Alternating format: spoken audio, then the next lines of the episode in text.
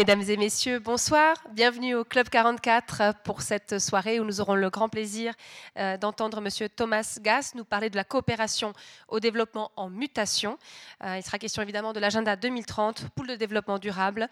Et on se posera la question de savoir si c'est une douce utopie ou si c'est une opportunité. Même qu'on peut revenir sur le thème d'utopie. on en parlera tout à l'heure. Comme d'habitude, je me permets de vous annoncer notre prochain rendez-vous. Ce sera la semaine prochaine, jeudi aussi, jeudi 15 novembre.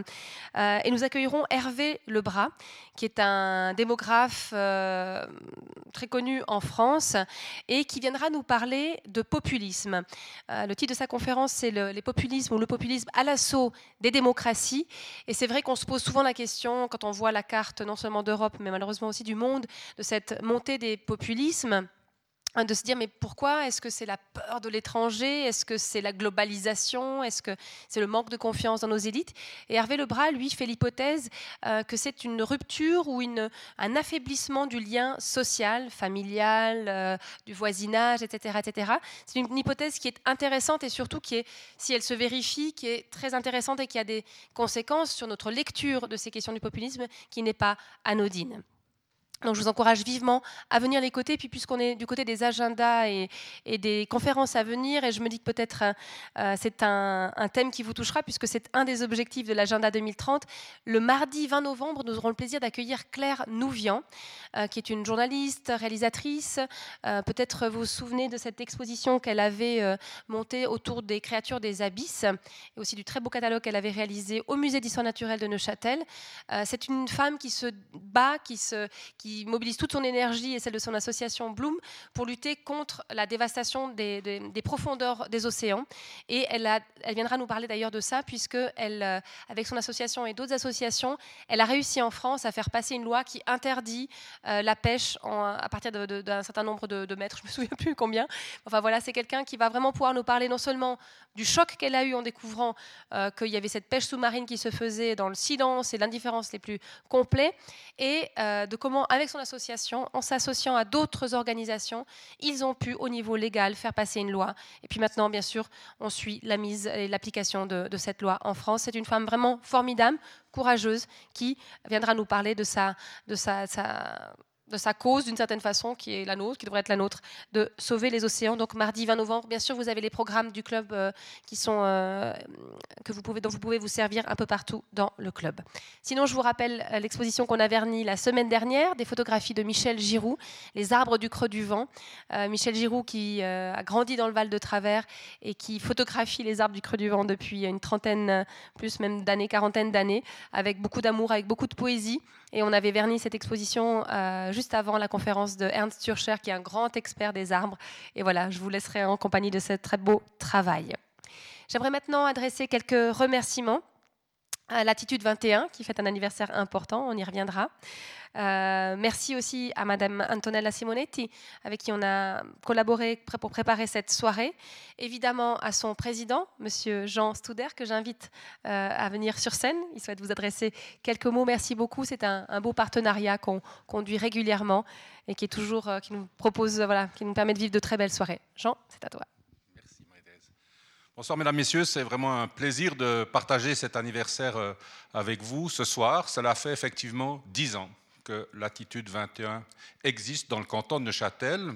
Que s'est-il passé en 2008 Le Conseil d'État a voulu donner un ancrage légal dans une loi aux efforts qu'il poursuivait déjà en matière de coopération au, développement. Il a voulu aussi inscrire cet ancrage dans le partenariat avec euh, la DDC et a proposé au Grand Conseil une loi. Une loi qui euh, consacre son aide en matière de coopération et développement, qui permet aussi au Grand Conseil d'avoir tous les quatre ans un débat sur la coopération au développement et permettre aux différentes formations qui sont représentées d'échanger à ce sujet. Que constate-t-on euh, dix ans plus tard? On constate qu'au début de l'attitude 21, sept ONG étaient fédérées dans cette structure. Elles sont aujourd'hui 19. 19 ONG qui travaillent en partenariat avec l'attitude 21 et qui bénéficient du soutien du canton, soutien cantonal qui est augmenté du soutien de la DDC, du soutien aussi de différentes communes. Et tous ces moyens sont mis ensemble pour être redistribués sur des projets qui sont présentés par l'une ou l'autre de ces 19 ONG. En 10 ans, c'est plus de 3 millions provenant de la DDC, du canton, des communes et d'autres partenaires qui ont pu être investis dans des projets, particulièrement dans l'Afrique subsaharienne, mais aussi euh, en Amérique centrale, aussi en Asie. Un magnifique euh, partenariat qui se concrétise également par des actions d'information avec des expositions, des débats comme celui qu'on a le plaisir d'avoir euh, ce soir, avec aussi une attention assez soutenue qui est portée à l'égard de la jeunesse. Ainsi, euh, L'attitude 21 a pu euh, créer des relations très intéressantes avec euh, deux collèges dans le canton de Châtel, au Val de Travers et tout récemment au Cerisier, où ce sont les élèves, les élèves de dernière année, qui consacrent une journée à apprécier des projets qui leur sont présentés, des véritables projets, qu'ils décident ensuite de retenir ou pas, à travers un vote qui leur fait participer vraisemblablement à une première euh, consultation démocratique, et après avec un retour sur le résultat des choix qu'ils ont faits. C'est véritablement une opération auprès de la jeunesse qui est extrêmement intéressante. Mais voilà, mesdames et messieurs, tout ça ne serait pas possible sans l'engagement de toutes celles et tous ceux qui ont animé ou qui animent encore euh, l'attitude 21 et que je voudrais ici, euh, présent ou pas, vivement remercier, sans l'engagement aussi de la DDC, et en particulier son représentant ce soir, M. Thomas Gass, à qui va aussi toute notre gratitude, et sans l'engagement d'autres partenaires, comme le Club 44. Merci Marie-Thérèse de nous permettre de fêter ensemble ce moment à travers cette conférence. Merci.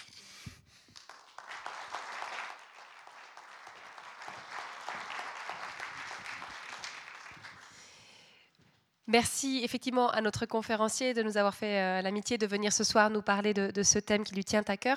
Je me permets de vous le présenter en, quelques mots, même si euh, tout à l'heure on, on, parlait un peu plus en détail de son parcours et c'est très impressionnant. Je vous donnerai quelques points de repère. Donc, Thomas Gass est un diplomate suisse.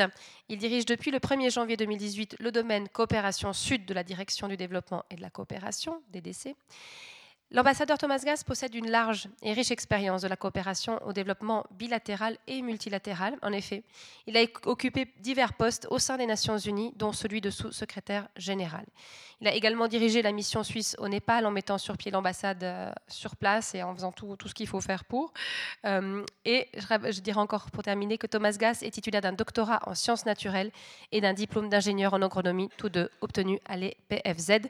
Pour terminer, je dirais encore qu'il est né et qu'il a grandi, il a passé les premières années de sa vie dans la ville de Neuchâtel. Voilà, pour cette soirée, je dirais simplement que s'atteler à lutter aussi bien contre la pauvreté que l'éducation, pour l'éducation, l'égalité des sexes, la protection de la nature.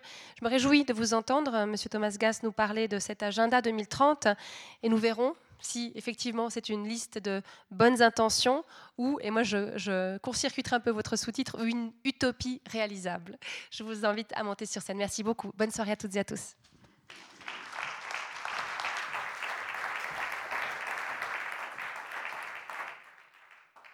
Merci Madame Bonadonna, merci au Club 44 et, à Latitude 21, Monsieur Studer, Madame Simonetti.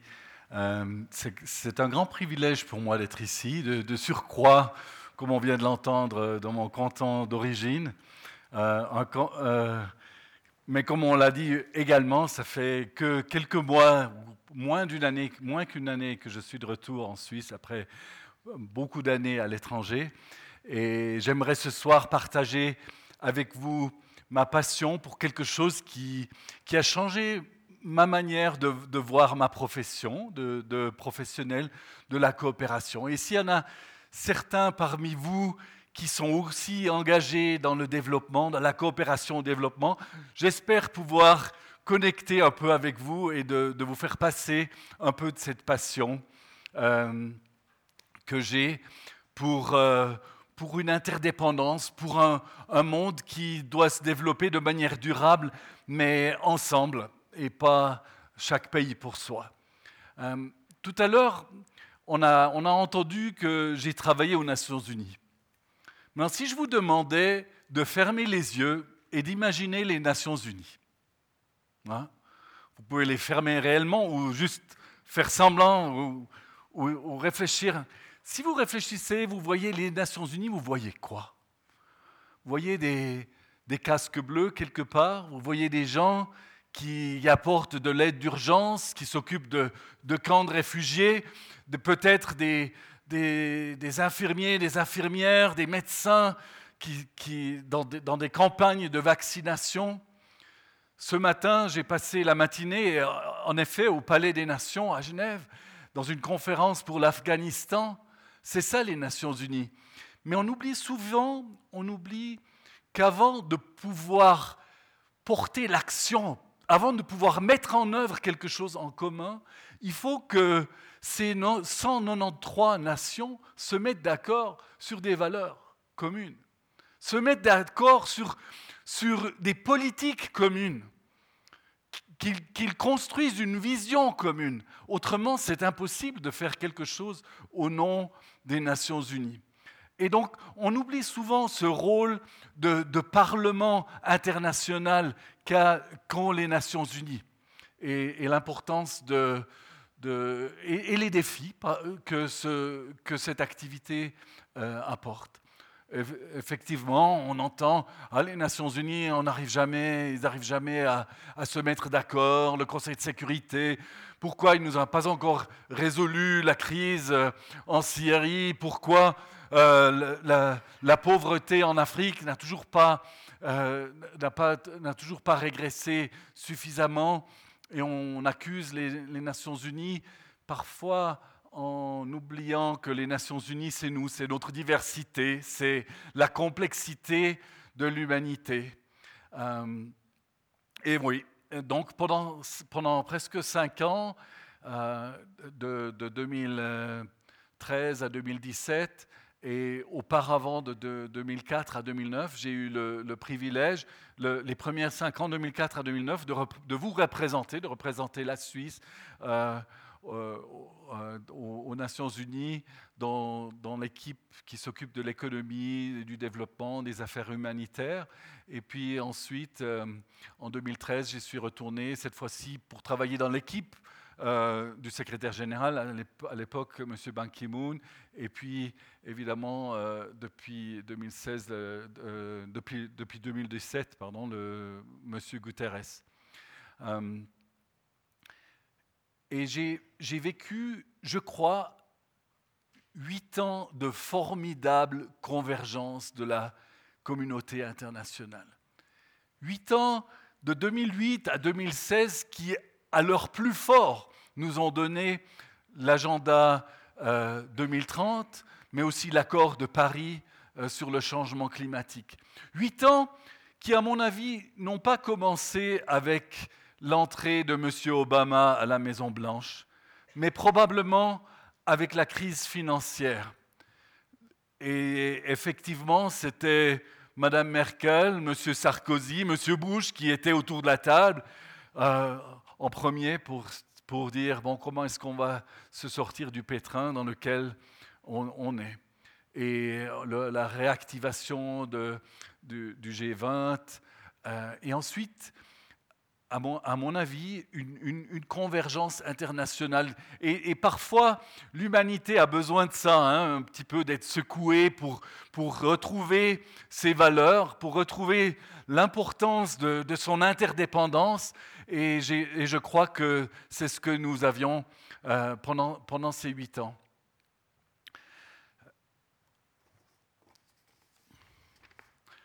Évidemment, on a eu d'autres moments pareils. Hein, la, Déclaration universelle des droits humains euh, après la deuxième crise mondiale, la deuxième guerre mondiale, euh, et d'autres moments qui, nous servent comme ça de, phare hein, pour l'humanité.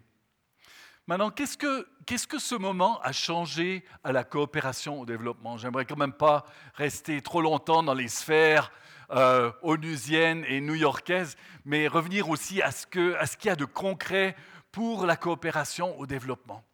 Nous avions évidemment, pendant les 15 premières années du, du millénium, nous avions les objectifs du millénium. Hein. Vous vous souvenez, euh, des, objectifs relativement concrets, assez réalistes, parce qu'il était question de réduire de moitié la pauvreté dans le monde, la faim, etc. mais somme toute des objectifs développés par des technocrates quelque part dans, dans un sous-sol euh, des Nations Unies à New York, et ensuite mise en œuvre à travers le système multilatéral, à travers la coopération internationale? Euh, nous-mêmes y étions, vous peut-être également. Euh, donc, avec quand même, même si en même temps on parlait dans le processus de, Paris, la déclaration de Paris et d'Accra, on parlait de, partenariat, on n'osait déjà plus se dire les pays, les, pays donateurs, les pays en voie de développement, on disait déjà, on, commençait à, passer à un nouveau vocabulaire de partenaires. Et pourtant, dans cet agenda de, des objectifs du, millénaire, il y avait quand même encore très fortement ce sens, eh ben, nous, on donne, vous recevez, les problèmes, ils sont chez vous, nous savons quelles sont les solutions pour vos problèmes et on va vous aider à les résoudre.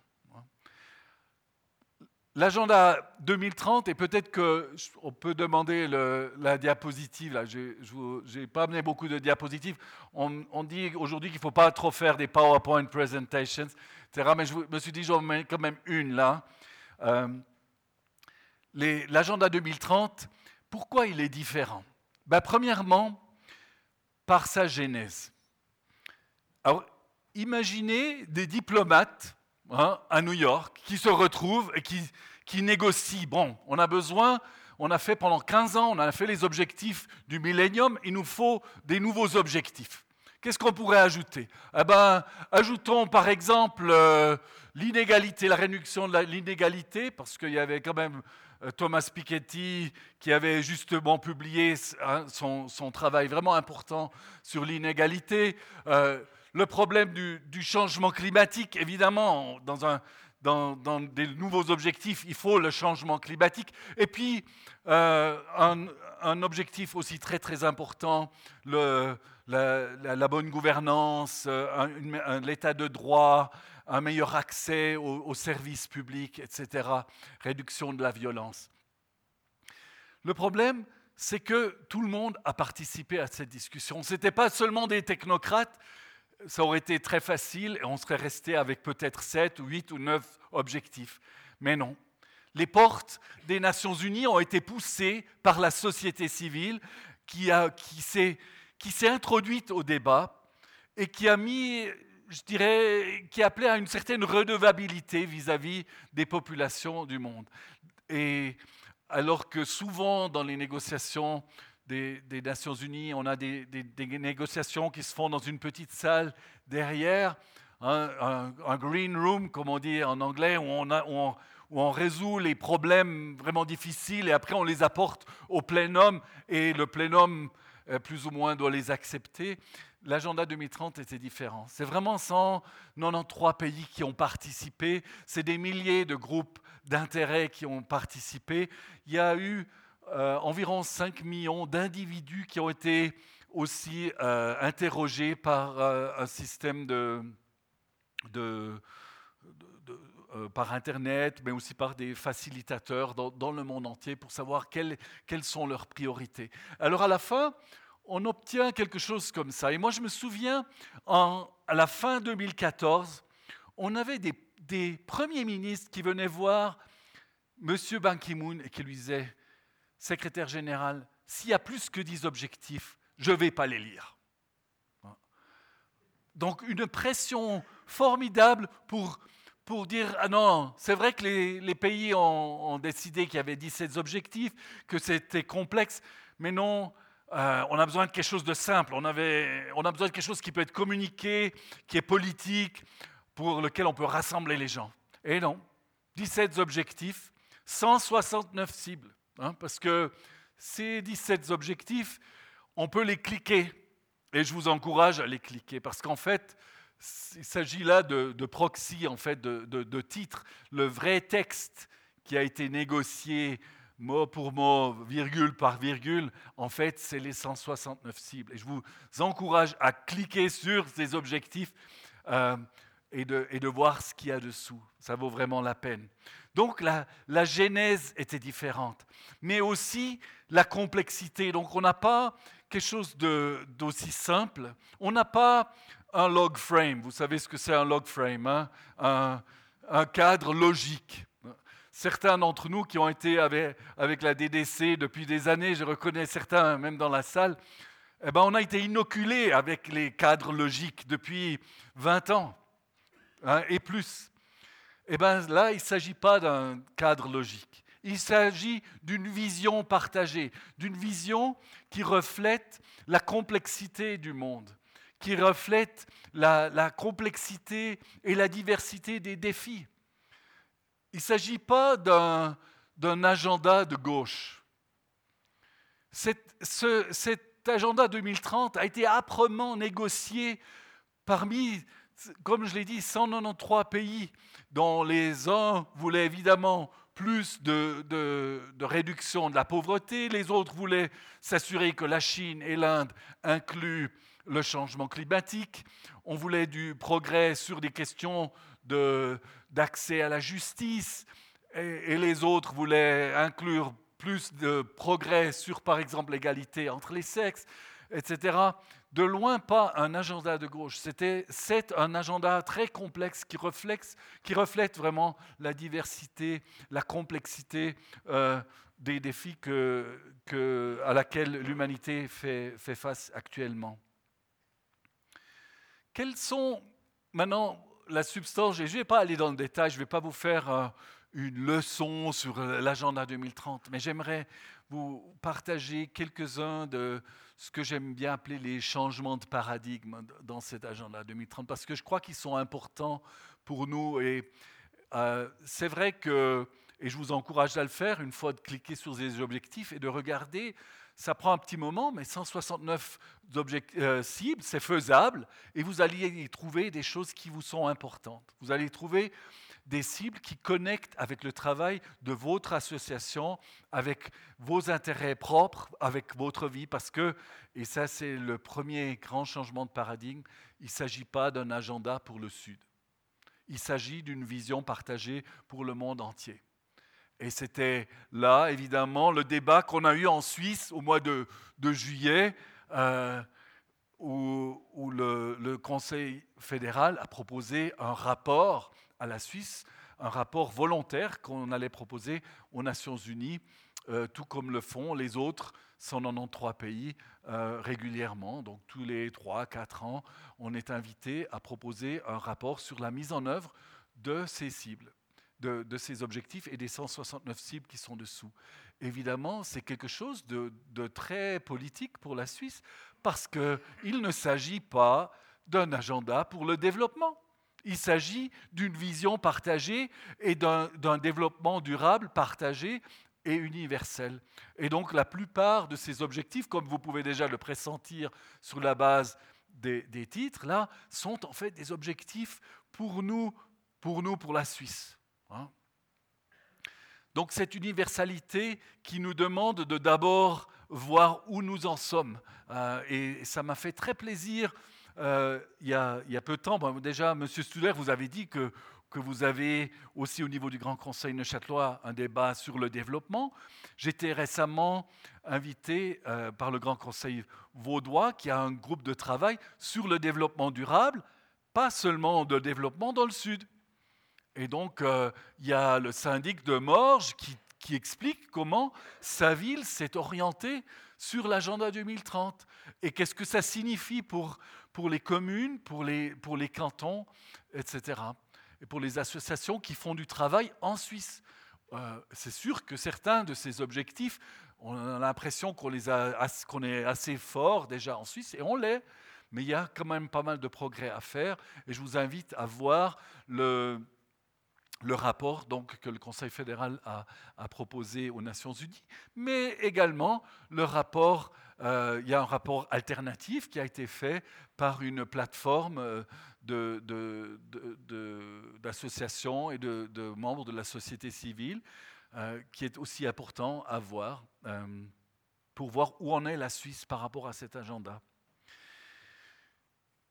Un, autre changement de paradigme, c'est l'interconnectivité entre ces objectifs. Vous le sentez là. Maintenant, je vais vous donner un exemple.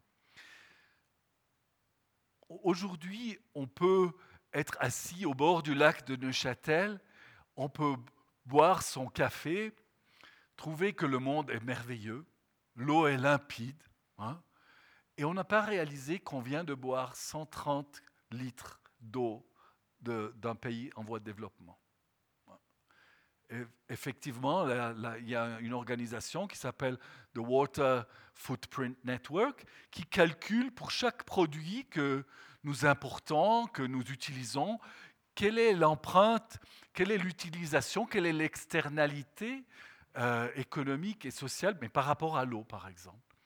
C'est choquant, je sais que c'est choquant, je, suis un, grand euh, dépendant du café, je dois dire, mais, mais c'est important parce que ça nous fait réfléchir à l'interconnectivité, vous voyez, entre, entre la Suisse, entre nos vies, entre notre prospérité, entre notre sécurité et notre stabilité et celle du monde extérieur. Et, combien cette interconnexion se joue? J'aurais pu prendre d'autres exemples, hein. euh, que ce soit les, belles chaussures de cuir que nous portons et dont le cuir est tanné au, Bangladesh, que ce soit les habits que nous portons et qui ont été fabriqués ailleurs. Partout, les, pays qui ont le plus de succès dans la mise en œuvre de ces objectifs au niveau national sont souvent les pays qui sont les plus forts à externaliser l'empreinte sociale et écologique de leur propre développement. Et donc c'est un, agenda qui nous interpelle et qui nous interpelle là, je dirais, où ça devient un petit peu sensible. Hein. C'est sur nos questions de sur nos questions de cohérence politique finalement, sur des questions comme euh, l'objectif 12 de la, de la, consommation et la production durable, euh, sur des questions, euh, nous avons parlé des océans par exemple, hein. la Suisse, on s'est souvent lavé les mains, on s'est dit, bon, c'est bon, nous on est un pays sans littoral, hein, donc les océans, on va laisser ça aux autres. Hein. Eh bien non. C'est aussi notre plastique qui atterrit dans l'océan, c'est aussi nos produits chimiques. Et évidemment, on dépend également des, des, produits qui, viennent des, océans du monde entier. Donc c'est nos océans, c'est notre responsabilité et c'est aussi euh, une interface avec la prospérité, la, stabilité, la, la, sécurité de la Suisse, ce qui se passe dans ces océans. Donc je, je trouve ça vraiment merveilleux que vous ayez des conférences ici à la Chaux de Fonds sur l'océan et sur la pêche dans les océans. Je trouve vraiment que c'est important. Il y a un autre changement de paradigme ici, si vous voyez le, texte. Et c'est une promesse de laisser personne pour compte. Maintenant, ça, ça, fait un peu bizarre, mais si je vous ramène euh, aux objectifs du millénium, l'objectif, c'était de réduire la pauvreté de moitié. Ben, tant pis pour l'autre moitié. Hein. Quelque part, euh, il y avait un réalisme d'ingénieur derrière ce calcul, derrière ces objectifs, mais, quelque part, on a oublié quelque chose de fondamental que, à mon avis, la société civile a, a corrigé au moment de la négociation de l'agenda 2030. Si un groupe économique ou social est laissé pour compte de notre développement, nous n'avons pas un développement durable. Et c'est quelque chose qu'on va, retrouver dans ces objectifs. Si vous voyez les cibles, c'est marqué d'ici 2030, tout le monde doit avoir accès à la nourriture, tout le monde doit avoir de l'accès à l'eau, à, l'éducation. Donc il y a une sorte d'absolutisme qui nous rappelle évidemment la Déclaration universelle des droits humains. Et, ça, c'est important, ça montre qu'il y a cette connexion. Mais je vais revenir après sur qu'est-ce que ça veut dire concrètement pour la coopération, pour vous. Mais il y a dans, dans cet agenda, il y a un absolutisme qui fait que, évidemment, les ingénieurs que nous sommes, on va dire, ce n'est pas un plan stratégique. mais c'est une vision. Hein. Et si on n'a pas de vision, on ne va pas avoir de stratégie. le, quatrième changement de paradigme, ou le quatrième grand changement que j'aimerais partager avec vous, c'est, à mon avis, il y a un renversement de la redevabilité. C'est-à-dire que dans, dans, dans, les objectifs du millénium, c'était vraiment, euh, bon, vous recevez, nous donnons, donc vous êtes redevables vis-à-vis de nous. Hein. et nous sommes, nous, des décès, nous sommes redevables euh, à ceux qui nous donnent, etc. Enfin, Donc vraiment une, une redevabilité vers le haut, une redevabilité vers l'extérieur, qui est, qui est quand même assez typique de, des relations nord-sud, aussi pendant les 60 dernières années.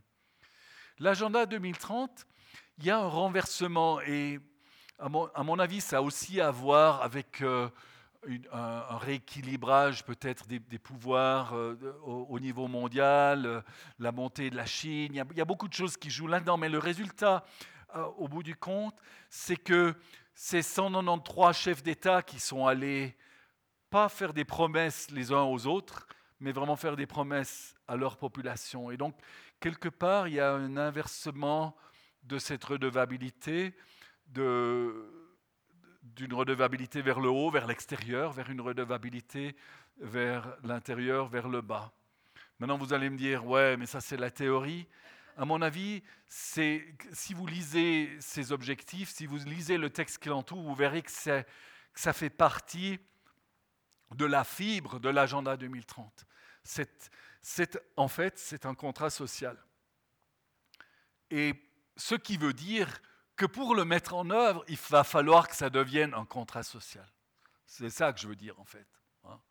C'est sûr que tant que c'est une déclaration politique, eh ben, ça ne va pas se faire. Mais si ça devient un, contrat social, si la population s'en empare et commence à demander des comptes vis-à-vis euh, de la part de, des, des, politiciens, des politiques, de l'administration, eh bien, euh, on va commencer à le mettre en œuvre. Et c'est aussi ce qui se passe dans plusieurs, dans pas mal de pays en voie, de développement.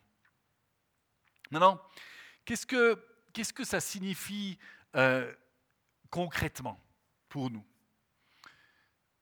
Et puis je vais peut-être continuer sur mon dernier point. Pour que ça devienne un contrat social, il faut savoir de quoi il s'agit.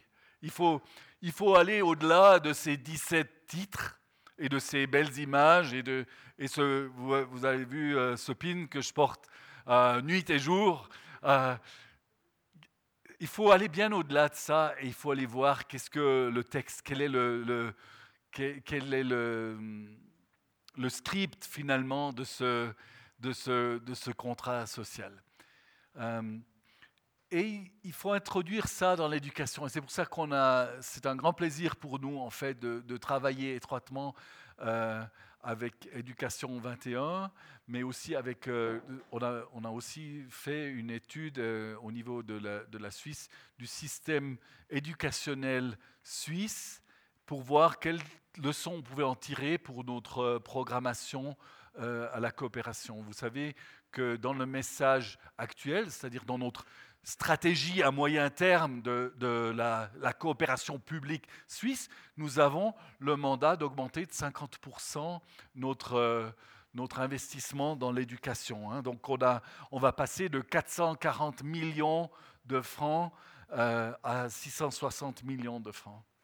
Euh, sur ces quatre ans. Là, on est en 2018 et on est à 30% d'augmentation. Donc, je dirais, euh, en termes anglo-saxons, on est on track. Hein. Mais, euh, mais ce n'est pas juste l'éducation qui compte, c'est aussi les contenus, c'est aussi la qualité. Et donc, nous travaillons et nous, nous, voulons renforcer notre travail avec les, les, les, cantons également sur la question de l'éducation. Et, et et, dans cela, j'aimerais aussi apprécier le travail que vous faites.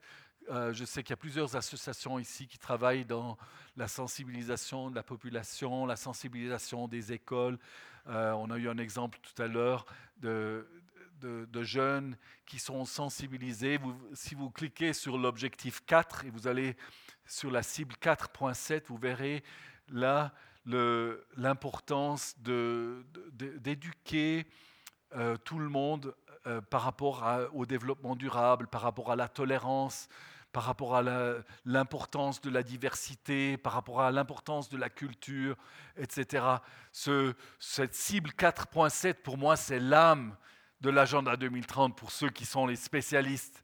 Vous pourrez aller voir ça, euh, ou, ceux d'entre vous qui sont dans l'éducation, je, vous, invite à, le faire. Il y a tout un mouvement international qui s'appelle Teach SDGs, qui, qui, se, qui tourne autour de, de cet euh, objectif 4.7 et qui essaye de vraiment s'assurer que, que nos écoles, de, que ça fasse partie de, de, de la fibre de, nos jeunes, euh, cette, cette, cette, conscience de l'importance de l'interdépendance euh, des, des, peuples et, et, du développement durable. D'ailleurs, vous connaissez probablement le système PISA, vous avez peut-être entendu ce, système qui mesure euh, le, qui, passe en revue la qualité de, l'éducation dans, les pays membres. C'est plus que les pays de l'OCDE. Hein. Il, y a, presque une centaine de pays qui participent à ce, système PISA. Et bien, cette année, ils ont pour la première fois sorti un module qu'ils appellent euh, Global competencies qui, en fait, qui, qui testent combien nos jeunes sont, sont, capables ou sont, sont prêts à affronter les défis d'un monde pluriel, d'un monde de diversité, d'un monde qui a besoin de développement durable. Et, et c'est mon souhait personnel, hein, là je ne le dis pas au nom de la Confédération, je pense qu'il y a d'autres personnes qui vont négocier ça, mais personnel et en tant que citoyen, j'espère que la Suisse va devenir vraiment un acteur fort dans la promotion de ce module Global Competencies euh, de, de PISA. Donc ce côté, euh, ce, côté euh, ce contrat social de, l'agenda 2030. Un autre aspect qui est vraiment important et qui est pratique par rapport à cet agenda, c'est qu'évidemment, il ne s'agit plus d'un plan stratégique qu'on peut mettre en œuvre à travers la Banque mondiale, le PNUD et quelques agences de développement. Hein comme il, s'agit d'une vision pour le monde entier, il faut mobiliser tout le monde, toutes les associations, que ce soit en Suisse, que ce soit des associations qui regardent vers l'intérieur, qui regardent vers l'extérieur. C'est vraiment des partenariats qui sont importants. Quand, la Banque mondiale dit euh, qu'il faut passer de, milliards à des trilliards ou à des, mille milliards, hein, en fait, il s'agit de ça. Il s'agit de reconnaître que finalement, ce n'est pas l'argent que nous mettons dans la, coopération au développement qui compte seulement, elle compte évidemment, mais tous les flux financiers qui comptent. Ah, et quand en Suisse on parle de flux financiers, évidemment, c'est presque une vache sacrée, hein, on n'ose presque pas y toucher, mais c'est important, tous les flux financiers devraient être testés. Est-ce qu'ils contribuent euh, au niveau global, au niveau national, au niveau international, à ce développement durable. Autrement, on ne va pas les atteindre. Donc, des partenariats, un nouveau sens des partenariats qui est, qui est beaucoup plus universel, qui est beaucoup plus. Euh, qui, montre aussi que certains pays sont beaucoup plus avancés que d'autres. Euh, et que ce n'est pas toujours le nord qui est plus avancé que le sud. On parlait en, revenant du dîner tout à l'heure d'une question qu'on pose souvent comme ça. Quel est le pays qui a le plus de femmes au Parlement, euh, la Suisse ou le Rwanda? Ben, la, réponse est le Rwanda. Hein. Donc, donc voyez, les partenariats, ils vont dans, ils vont dans tous les sens. Hein. Euh,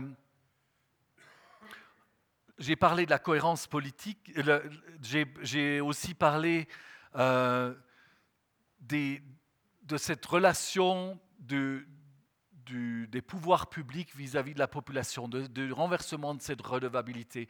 Maintenant, qu'est-ce que ça veut dire pour nous dans une coopération, dans un programme de développement? Ça veut dire qu'on se pose la question, au moment de la planification, est-ce que notre projet il renforce la relation entre les pouvoirs publics et la population Ou est-ce que, en tant qu'agence de développement, on se met entre ceux qui devraient donner les services normalement et ceux qui devraient le recevoir? Et ça, c'est une question difficile. Quand vous venez avec des millions de, francs dans, dans un pays pauvre, vite, les bénéficiaires, ils regardent vers vous et ne regardent plus vers les autorités locales ou nationales.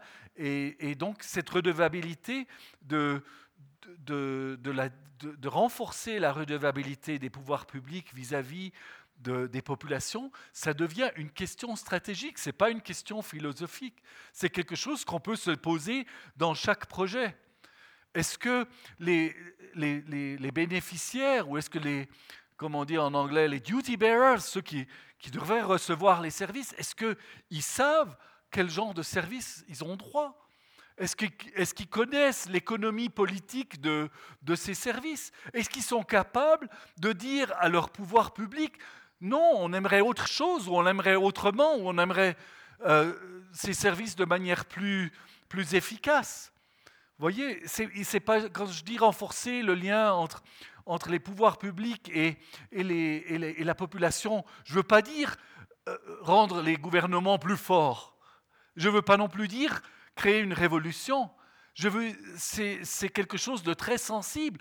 Il faut renforcer les, acteurs locaux, les, municipalités, les, gouvernements, les, acteurs non étatiques locaux mais il faut aussi euh, renforcer la compréhension des populations euh, vis-à-vis de, ces services. Donc quelque chose de très très concret. Et finalement, pour revenir à la, question du leaving no one behind, hein, de ne laisser personne pour compte, là aussi, euh, une, une, une conséquence très pratique pour nos programmes de développement,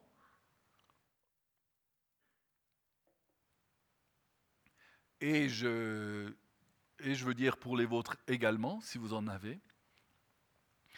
On ne peut plus simplement dire, normalement, si vous me donnez un million ou, 450 millions, hein, je, vais, je vais dire, OK, je vais les investir de manière la plus efficace possible. Ça veut dire que normalement, je vais chercher les low-hanging fruits, comme on dit en anglais, hein, les choses qui sont faisables, les, choses qui me donne le plus d'impact, le plus de retour sur investissement. Hein.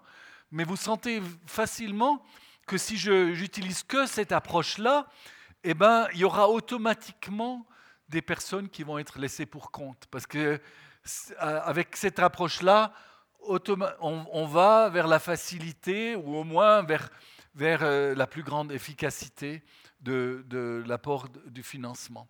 L'agenda 2030 nous enjoint à prendre une approche duale, je dirais. L'efficacité, oui, l'efficience de l'utilisation de nos fonds, oui, mais en même temps, une, conscience, une, meilleure connaissance de, des populations les plus vulnérables.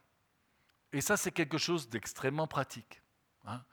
Et je peux vous demander, je me, le demande dans, nos projets, dans nos programmes que j'exécute en votre nom, hein, je me pose la question, est-ce que je connais les populations les plus vulnérables? Est-ce que je sais, est-ce que je comprends qui c'est qui serait laissé pour compte? Est-ce que je comprends les risques auxquels ils ont à faire face, des risques écologiques, des risques économiques, des risques sociaux, des risques politiques? Et est-ce que ces risques-là je les intègre dans ma planification pour avoir justement cette approche duale qui me permet à la fin d'éviter au moins le plus possible qu'il y ait des, groupes significatifs économiques ou sociaux qui sont laissés pour compte. C'est quelque chose qu'on fait, on a l'expérience. Au Népal, j'en ai, fait l'expérience. Il y a certains d'entre vous qui ont peut-être travaillé au Népal. C'est un pays qui est, qui est fascinant, mais, d'une grande diversité et d'une énorme inégalité. Le système de caste, il est multiplié par, par 10. Hein. Il n'y a pas 10 castes, il y a 100 groupes ethnique et caste, et, et chacun a sa place dans la société, etc. Et donc, si vous voulez vous assurer qu'il n'y a personne qui soit laissé pour compte, il faut vraiment euh, se lever tôt le matin, il faut aller comprendre l'économie politique dans les villages. Il faut savoir que la personne qui vous demande de construire une route ou, un pont, c'est peut-être pas celui qui en a plus besoin. Il faut comprendre que quand vous faites une route de A à B, ce qui compte, ce n'est pas vraiment A et B, mais c'est tout ce qu'il y a entre A et B. Hein. et donc par où elle passe, cette route? On en a construit, en 30 ans, on a construit 5000 ponts au Népal. On, je veux dire, nous, on. Hein parce que c'était votre argent et c'était la coopération suisse qui l'a mis en œuvre. 5000 ponts suspendus. Vous voyez, ces, ces ponts qui, euh, dont on est fier, mais j'aimerais que vous en soyez vraiment fiers, parce que si vous n'avez pas marché dans les collines ou dans les montagnes du Népal, vous ne pouvez pas vous rendre compte de ce que ça veut dire quand vous arrivez au bord d'un ravin de 500 mètres ou de 800 mètres et que le centre de santé ou l'école hein, ou le, l'endroit où vous devez aller voter, il est de l'autre côté de ce ravin. Hein. Ce, pont, il, il, désenclave. Et on a calculé une fois qu'il en faudrait en fait 12 000 pour un pays, pour le Népal. Mais voyez ce que ça veut dire, laisser personne pour compte. Les personnes qui sont de l'autre côté de ce ravin, elles n'existent pas. C'est tout juste si elles arrivent à rentrer dans, le, dans, le, dans, dans, les, recensements, parce que les recenseurs, ils arrivent au bord du, de, du gouffre, et puis il regarde, puis il regarde le, village qui est là, il y a un village. Hein, et alors il demande à l'assistant, il s'appelle comment les gens là-bas? Ah, c'est des, ah, des Tchétris, ou s'appelle Shresta, bah, c'est des Tchétris, allez, c'est des Tchétris, on écrit. Hein, et, donc on prend pas vraiment connaissance. Et vous savez, il y a dans l'objectif dans 16, il y a une cible. Je vous ai dit qu'il fallait lire les cibles euh, et cliquer dessus. Il y a une cible qui promet d'ici 2030 une identité légale à chacun. Vous imaginez ce que c'est de ne pas avoir d'identité légale hein? Pas de permis de conduire, pas de passeport, mais pas non plus d'héritage, hein?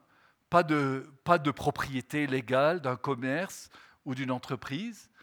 Hein et donc, c'est ça, ne laisser personne pour compte. Vous voyez pourquoi il fallait ajouter quelque chose aux objectifs du millénaire hein et, et, voyez pourquoi dans nos projets et dans vos projets, c'est important de comprendre qui sont les plus vulnérables.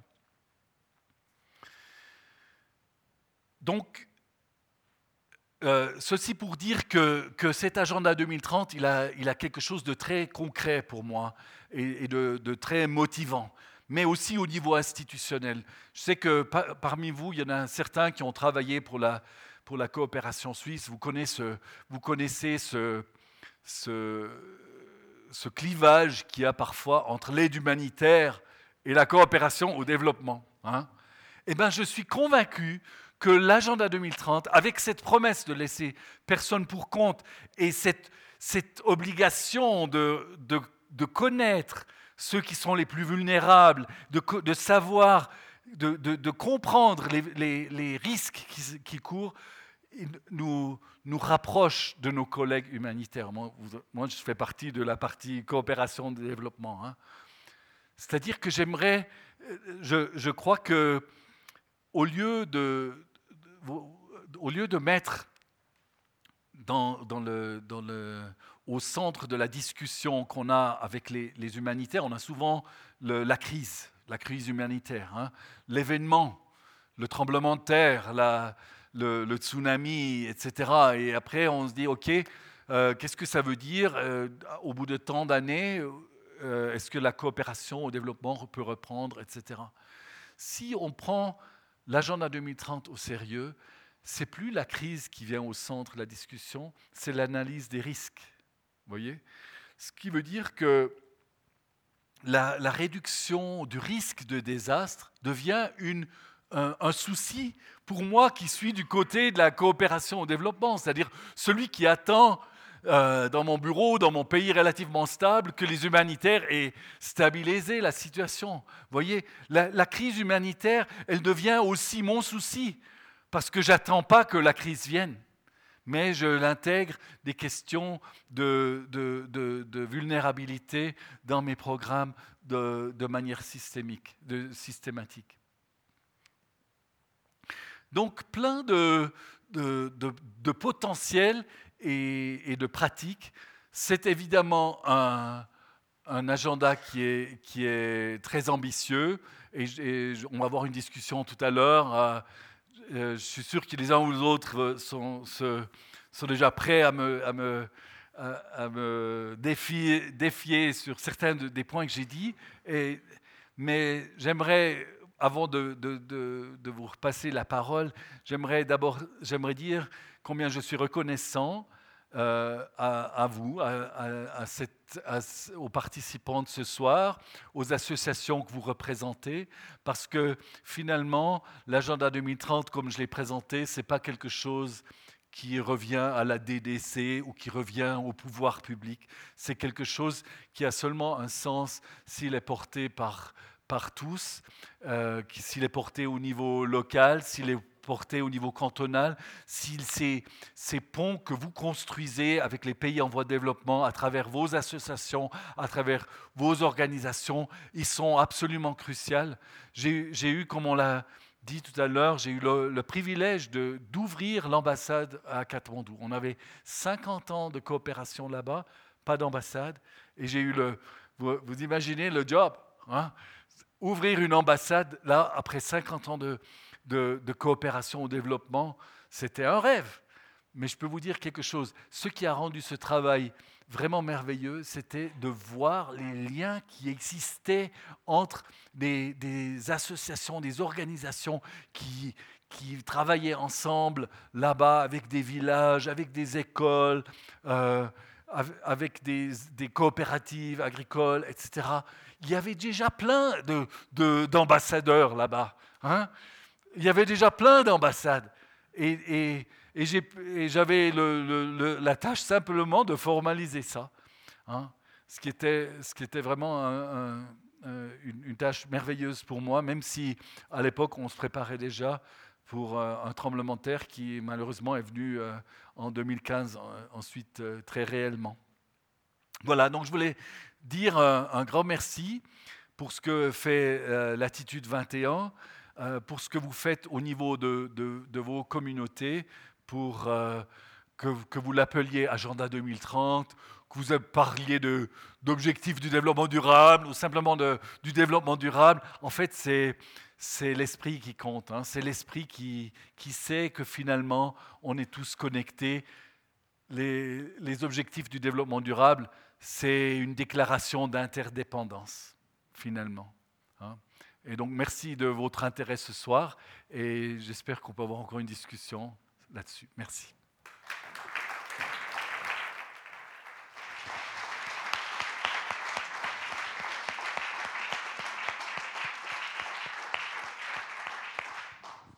Merci beaucoup à Thomas Gans de nous avoir comme ça aussi mis en, curiosité par rapport à tous ces objectifs. Donc la parole est au public, il suffit de demander le micro.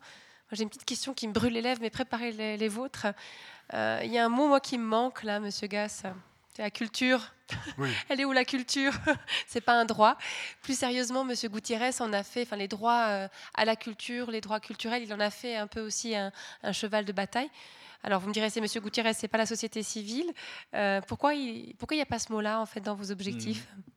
Bon, à l'époque, euh, Monsieur Guterres était le haut commissaire aux réfugiés hein, quand, ça s'est négocié, donc il a aussi fait partie du système. c'est une, très bonne question il, est référence dans, dans l'objectif 4, 4.7, il est référence à la culture, mais c'est vraiment liminal. Hein. Le problème, c'est que dans ces négociations internationales, dans ce Parlement mondial dont j'ai parlé, euh, souvent la culture est utilisée comme argument pour un peu euh, se distancer de certaines valeurs communes qui sont par exemple l'égalité des sexes, euh, la, bonne gouvernance, l'état de droit, etc. On a, souvent dans les négociations, les, délégations, les diplomates utilisent l'argument de la culture en disant ah non, euh, ça fait partie de notre culture. Euh, le mariage euh, des, filles, par exemple, hein, j'en ai pas parlé ce soir, mais il y a quand même 41 000 filles qui sont mariées chaque jour avant l'âge de 18 ans. Hein. Ça fait quand même 15 millions de filles par an. 15 millions. Euh, et, là, ça c'est typiquement un cas où souvent quand on le met sur, le, sur la table dans des négociations internationales, il y a la question de culture qui vient. Alors donc, il y a des mots comme ça qui sont difficiles à utiliser dans, la, dans les négociations globales parce qu'ils parce qu'ils ont une, une, signification tellement différente. Imaginez, on a, on a parlé de 193 pays, mais il y a d'autant plus de langues. Hein. Donc, nous, quand on dit culture, eux, quand ils disent culture, c'est pas la même chose. C'est comme le mot démocratie. Vous allez presque jamais trouver le mot démocratie aux Nations Unies. Parce que c'est tellement, c'est tellement euh, compris de manière différente. Euh, donc, euh, mais c'est important. Et, comme je l'ai dit, à mon avis, l'âme de cet agenda est dans, dans, la, cible 4.7. Et j'espère que vous la lirez tous ce soir. On ira la regarder. On a une première question ici. Merci pour votre enthousiasme d'abord, votre exposé, qui soulève à mon avis plus de questions que n'apporte de réponses. Euh, la première, pendant que je vous écoutais, je pensais à la multitude d'informations que nous recevons pratiquement jour et nuit, et j'avais un petit peu de peine à les mettre en corrélation. Alors j'aurais deux questions. Mhm. La première, est-ce que vous n'êtes pas parfois fatigué de la duplicité des gouvernements toujours prêts à se réunir en grandes conférences dans les meilleurs hôtels du monde occidental et qui ensuite ont beaucoup de peine à passer euh, aux actes? Et une deuxième question, alors beaucoup plus précise, je vois au point 8 la croissance économique. Comment gérer une croissance économique infinie dans un monde fini? Merci beaucoup. Merci euh, pour ces questions très pertinentes. Je vais peut-être commencer par la deuxième. Euh, il s'agit vraiment d'une croissance économique inclusive et c'est vrai qu'il y a des limites à la croissance. Et,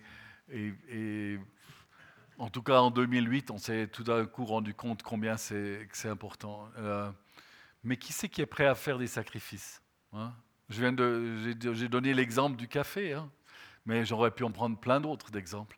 Euh, c'est très difficile. Et, donc, dans ces objectifs, dans l'objectif 8 particulièrement, il est question de, il est question de, participation, euh, par exemple, de, travailler avec le, monde informel, économique. Il y, a, il y, a, des choses assez concrètes.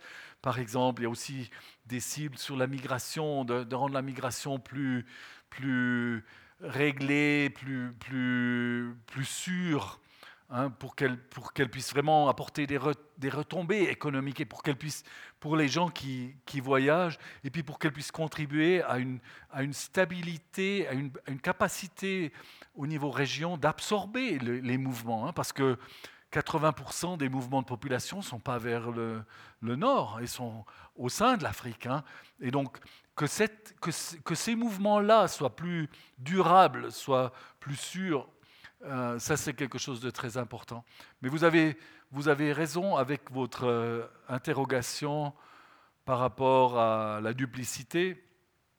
Euh, on a entendu dernièrement un, chef d'État pour, pour assurer la, la, la, victoire de son parti, hein, parler de, de, milliers de migrants qui vont envahir son énorme pays.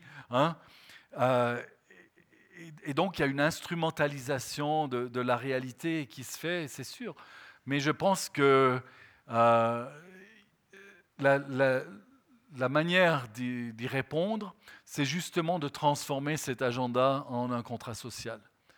C'est que tous nous allons vers, vers nos pouvoirs respectifs et qu'à travers nos projets euh, de coopération au développement, nous, nous travaillons avec nos partenaires pour qu'ils le fassent également, euh, pour qu'il pour y ait une redevabilité qui commence à s'inverser, une redevabilité vers le bas, finalement. Euh, donc, euh, je suis conscient de, des, des, des défis. Hein. On m'a dit, on me, on, me, pose souvent cette question. Je crois que j'ai dit tout à l'heure, j'ai dit que c'est comme un phare, hein, mais on ne construit pas les phares pour les jours ensoleillés. Hein. Une autre question ici? Bonsoir, je vous remercie pour votre présentation. J'avais deux questions, je vais essayer d'être court.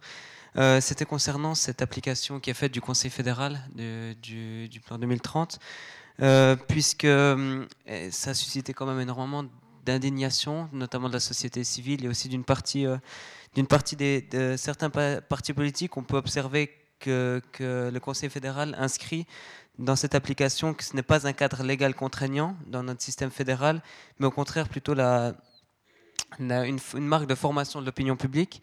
On voit aussi qu'il y a une disparition de plusieurs paragraphes, notamment au chapitre de la production et de la consommation, euh, notamment en ce qui concerne le trafic aérien. Il y a aussi euh, une disparition de trois chapitres qui concernent l'implication des communes, des cantons et de la société civile qui sont, biffés. Euh, au final, c'est une application qui a été vivement saluée par le, par le PLR d'Ignacio Cassi, alors euh, ministre des Affaires étrangères. Et décriée par la gauche, il y a une citation que j'avais trouvée amusante de Christian Lucher qui disait que nous restons premiers de la classe en matière de développement durable, mais de temps en temps, un excellent élève a le droit de ne pas faire ses devoirs le soir.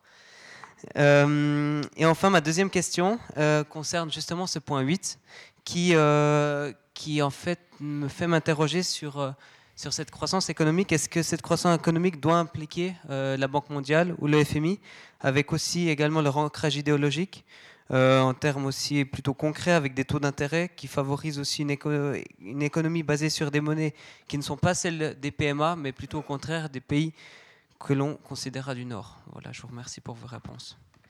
Merci pour cette question très importante. Et, et je vous remercie d'autant plus parce que votre question euh, répond en fait à la question de, de, monsieur. Hein. et, et, vous montrez par votre question et aussi par le, le débat que vous avez décrit, vous montrez exactement ce qui peut se passer, qui doit se passer dans toutes les, dans toutes les sociétés. Hein. C'est-à-dire que la société civile, que la population interroge le, le, rapport qui se fait officiellement et qui est un débat. Euh, sans maintenant prendre, prendre parti hein, dans ce débat, vous vous sentez bien que c'est un peu difficile pour moi de le faire, euh, je, je, salue le débat en soi. Je trouve, et je pense qu'il y avait un, grand risque que ce débat n'ait pas lieu. Euh, à la fin, ce débat s'est passé dans la place publique, s'est passé dans des commissions au Parlement et, a donné lieu à, une, conscientisation qui, à mon avis, était, est plus grande que ce qui, aurait, ce qui serait passé si on avait simplement, au niveau de l'administration, euh, fait passer le, le, rapport dans son ensemble. Pour ceux qui, qui ne connaissent pas les détails, il y a eu euh, une plateforme donc, euh, entre l'administration et, différentes organisations de la société civile qui ont travaillé ensemble pour générer un rapport qui avait, je ne sais plus, environ 80 pages. Et, euh, on, a, on nous a dit, bon non, il faudrait réduire ça à, à 20, 25 pages. Et dans, le même, dans la même discussion, il y a eu une volonté peut-être de ne pas trop laver notre linge sale en public. Hein. Peut-être qu'on peut le dire comme ça de manière diplomatique.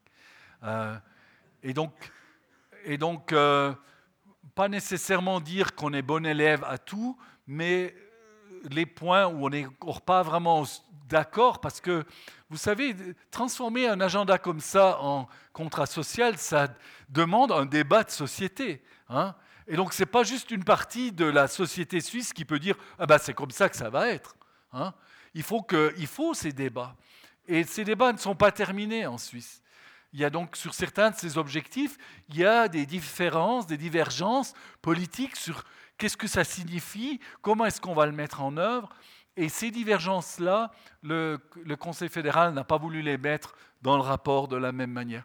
Finalement, comme vous le savez probablement, le, grand, le rapport euh, de, 80 pages a été quand même mis en ligne, euh, pas comme le rapport officiel, mais comme quand même un, un rapport qui aide à, soutenir le débat. Et nous, nous étions euh, une des délégations à New York euh, qui avait une représentation variée, avec euh, également un représentant de cette plateforme qui a pu parler à côté de Madame Leuthardt. Et ceci a été très apprécié également par d'autres pays qui aient, qui eu finalement des divergences au sein de la, de la délégation suisse, dit qu'on n'ait pas accordé tous nos violons avant d'aller à New York. Donc, est-ce qu'on a fait nos devoirs ou pas? Je crois qu'on on a un, débat qui est sain, qui est bien en, en, Suisse, et ce débat, il doit continuer. J'espère qu'on ne va pas attendre quatre ans pour, pour continuer ce débat. Merci. Une autre question, une remarque ici Merci beaucoup. Je suis très sensible à à votre euh, souci constant de ne laisser personne au bord du chemin.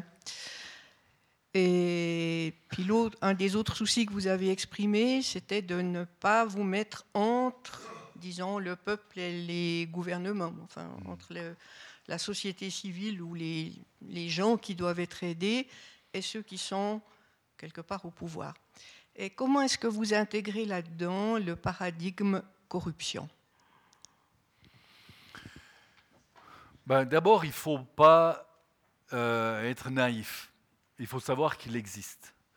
Euh, D'ailleurs, dans l'objectif 16, il y a aussi une cible par rapport à la corruption et c'est mesuré. D'ailleurs, ces cibles, sont mesurées chaque année.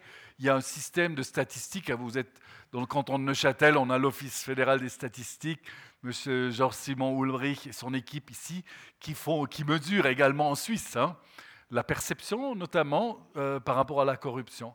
Euh, donc il y a, ça, ça y est explicitement dans l'agenda, mais je suis tout à fait d'accord avec vous que parfois, en tant qu'acteur externe, on a envie de, on a envie de prendre la place du pouvoir public parce qu'on voit que ça marche pas. C'est pas forcément la corruption, c'est aussi des fois l'inefficacité. Des fois, il y a d'autres d'autres formes de, mauvaise gestion des ressources ou des pouvoirs, par exemple, qui, qui nous donnent envie de remplacer le pouvoir public hein, et de, et de s'occuper de ceux qui vont être laissés, euh, disons, pour compte. Euh, si nous faisons ça, nous nous mettons de fait dans une situation d'aide humanitaire.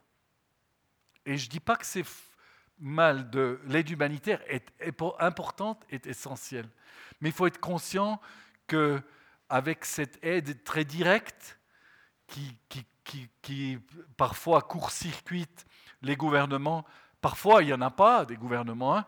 parfois la situation de sécurité est telle qu'il faut utiliser l'approche humanitaire ou l'approche directe.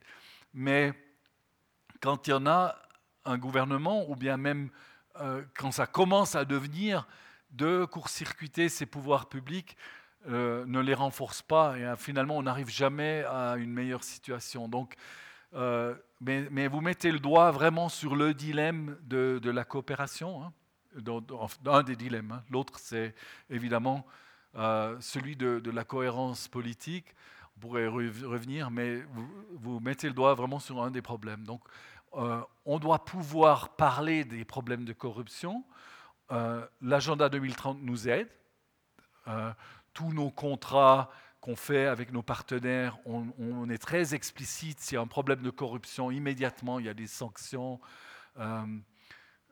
et, et c'est là aussi où on vous invite euh, si vous avez des associations et, des organisations peut-être un peu, avec un peu moins de poids au niveau des, pays partenaires, à travailler avec nous euh, et puis de, voir si on peut peut-être euh, serrer les coudes, hein, y compris avec d'autres partenaires de développement pour, pour, pour corriger ces problèmes de corruption, mais qui sont mais les corriger pas en court-circuitant complètement le gouvernement, mais en, vraiment en les adressant et en, essayant de, rectifier le, tir. Merci. Et puis, c'est une question, commentaire? Lorsque je vais au marché, euh, je regarde les prix et j'ai tendance à acheter de moins cher. Euh, et j'ai l'impression que euh, il faut que je réfléchisse euh, et que je me dise euh, où est-ce que j'ai le plus de chances d'être cohérent avec mes valeurs. Et c'est pas évident, et c'est pas qu'au marché, et c'est chaque fois que je vais dans un magasin, le premier réflexe c'est qu'est-ce qui est le moins cher, qu'est-ce qui est le mieux adapté, etc. Et par ailleurs, je me dis mais l'attitude 21 a un budget, Philippe Maurice en a un autre, et et, quelle est la corrélation et quel est le pouvoir des uns et quel est le pouvoir des autres?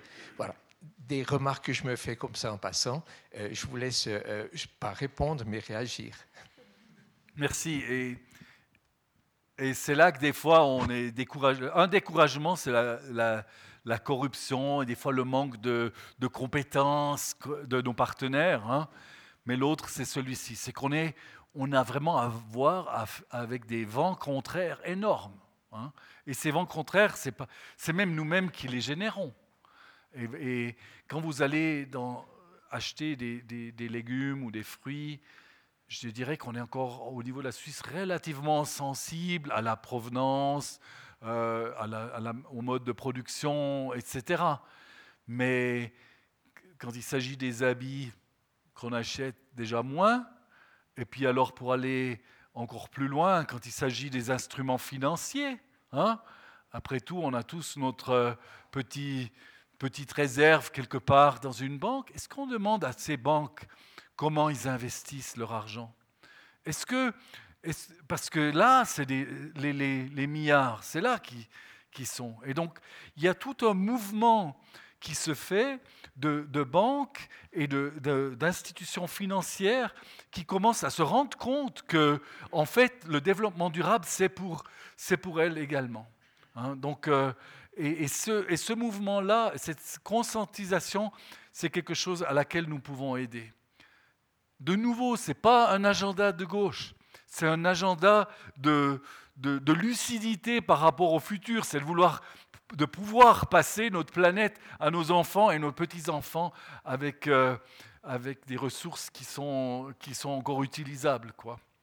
Euh, donc euh, c'est vrai, c'est un point important. Souvent quand on, quand on a des débats sur la, coopération au développement, on nous dit ouais mais la coopération au développement c'est pas efficace, vous n'avez rien atteint. C'est pas vrai, hein on, a, on a atteint beaucoup on a fait beaucoup de progrès. Si vous, si vous comparez euh, les, chiffres de, de, réduction de la pauvreté pendant les 15 dernières années, puis vous, vous mettez ça en rapport avec la, croissance de la population du monde, il y a énormément qui a été atteint. Mais c'est vrai que les vents sont très contraires et que souvent on est, on est petit. Hein.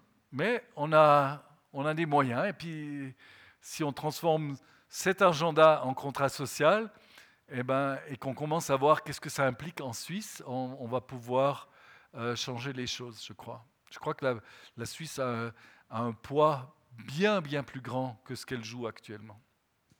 Merci. On a une question ici. Merci beaucoup pour euh, cet exposé très stimulant qui donne envie d'aller cliquer. Euh, ben ça, ça s'inscrit un petit peu dans les dernières paroles qui ont été prononcées. Euh, je suis très sensible à cette notion de contrat social, de redevabilité vers le bas. J'aimerais savoir jusqu'à quel point cet agenda intègre ou n'intègre pas de grands groupes euh, transnationaux, parce qu'en définitive, c'est des contrats entre gouvernements et leur population, et on sait bien que, que de grandes multinationales, voire même de, de petites, ont une influence énorme sur le bien-être des gens chez nous, ailleurs, un peu partout. Oui, merci. Donc, je, je, je peux dire que au moment du développement de cet agenda, le, le, secteur privé était très impliqué. Donc la, la, Chambre euh, de commerce internationale, dont l'économie suisse est le chapitre suisse, hein, et la International Chamber of Commerce était très très impliquée. Et il y a pas mal de, de grandes entreprises qui ont, qui ont participé et qui s'alignent qui et qui essayent de voir qu'est-ce que ça signifie pour, pour elles. Euh, je pense à Unilever, Nestlé également, euh, d'autres. Maintenant, évidemment, vous allez me dire, ouais, mais est-ce que est qu'ils vivent vraiment ce qu'ils disent hein? C'est la même question qu'on a eue tout à l'heure avec les politiciens. Euh, mais cette question, il faut que nous, nous, la, pose, nous, nous la posions à tous. Hein? C'est sûr que pour moi, quand je vais dans le supermarché ou dans le centre commercial, comme vous l'avez dit, la question se pose. Elle se pose peut-être fois 100 francs, fois 1000 francs, hein, alors que quand c'est une grande entreprise comme Unilever, et Paul Polman, le, CEO de Unilever, est un grand euh, défenseur, un grand promoteur de cet agenda, eh ben, ça pose des questions complexes, aussi de négociation avec les actionnaires, euh, ceux qui ont investi leur argent, etc. Donc euh, je dirais que oui, si vous voulez plus de détails là-dessus, il y a une organisation qui s'appelle le, Pacte mondial des Nations Unies. Ce n'est pas le pacte mondial sur la migration, c'est un autre qui existe euh, depuis une dizaine d'années. Et là, vous pouvez voir par pays quelles sont les entreprises qui ont souscrit à cet agenda et qui ont fait des promesses et, là, vous pouvez vous servir de. D'ailleurs, pour rester dans cette liste, euh, ces entreprises doivent faire un rapport chaque année sur qu'est-ce qu'elles font. Et vous pouvez vous servir de, ces listes pour agir, euh, pour euh, les tenir redevables. Et je vous encourage à le faire. C'est vraiment le sens de, cette liste du, UN Global Compact. mais il y a d'autres mécanismes similaires, donc ce n'est pas, pas les seuls.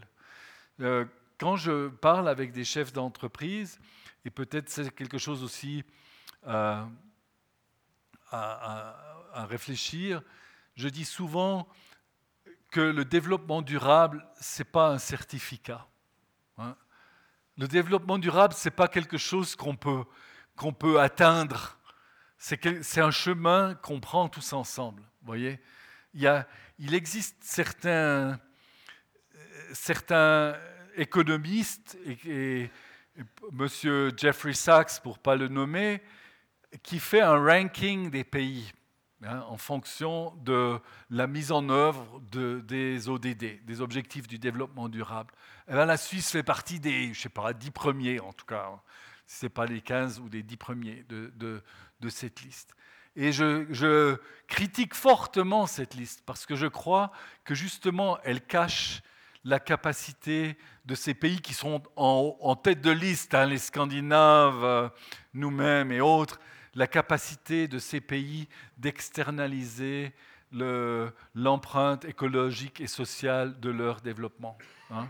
Évidemment, les grandes entreprises transnationales peuvent le faire.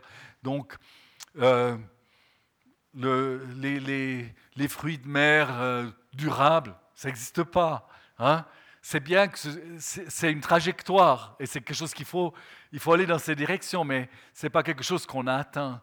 Ce PIN, ce n'est pas un certificat. Hein. c'est vrai que ça pose la question de la mesurabilité. Je crois qu'il y avait monsieur, puis après monsieur. Justement, un peu. Merci d'abord pour cette euh, présentation, euh, nous livrée avec beaucoup d'enthousiasme et d'inspiration. J'ai une question, euh, peut-être une invitation à vous de voir où on sera dans 15 ans. Disons, est-ce que vous avez une idée, une perception, euh, quel de ces de cette 17 objectifs où on peut faire de, progrès, là où on trouve surtout, disons, des défis? Bon, il y a...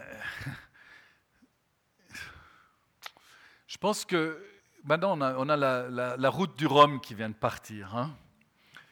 Et, et, quand, on navigue, comme ça à travers l'Atlantique, euh, on peut poser la question où c'est que vous pensez que vous allez être hein, Et on peut poser la question où c'est que vous voulez être Et je pense que ça, il faut le différencier. Hein. Donc, euh, moi, je sais où je veux être. C'est ça la mise en œuvre de cet agenda 2030. Et donc, c'est ça, c'est mon cap. Maintenant, c'est vrai qu'il y a des défis, et on les a nommés ici dans le débat, et je ne veux pas du tout les nier, je ne suis pas naïf. Hein. Mais je veux garder le cap. Et, quelque part, quand on garde ce cap, il y a des moments, il y a des surprises qui se passent. Par exemple, si vous arrivez à Kigali, hein, et votre avion atterrit sur l'aéroport de Kigali, euh, les, stewards vont vous dire, avant de quitter l'aéroport, à l'avion, ils vont dire, laissez tous les plastiques à l'intérieur de l'avion, parce que les sacs en plastique sont interdits au Rwanda. Et je, sors de l'avion, et puis j'ai passé une, enfin, une semaine là-bas dans la, région, euh, plusieurs jours au Rwanda, pas un plastique sur la route. Alors, c'est quoi la... C'est faisable ou c'est pas faisable hein? Dans, un, dans, un, pays qui...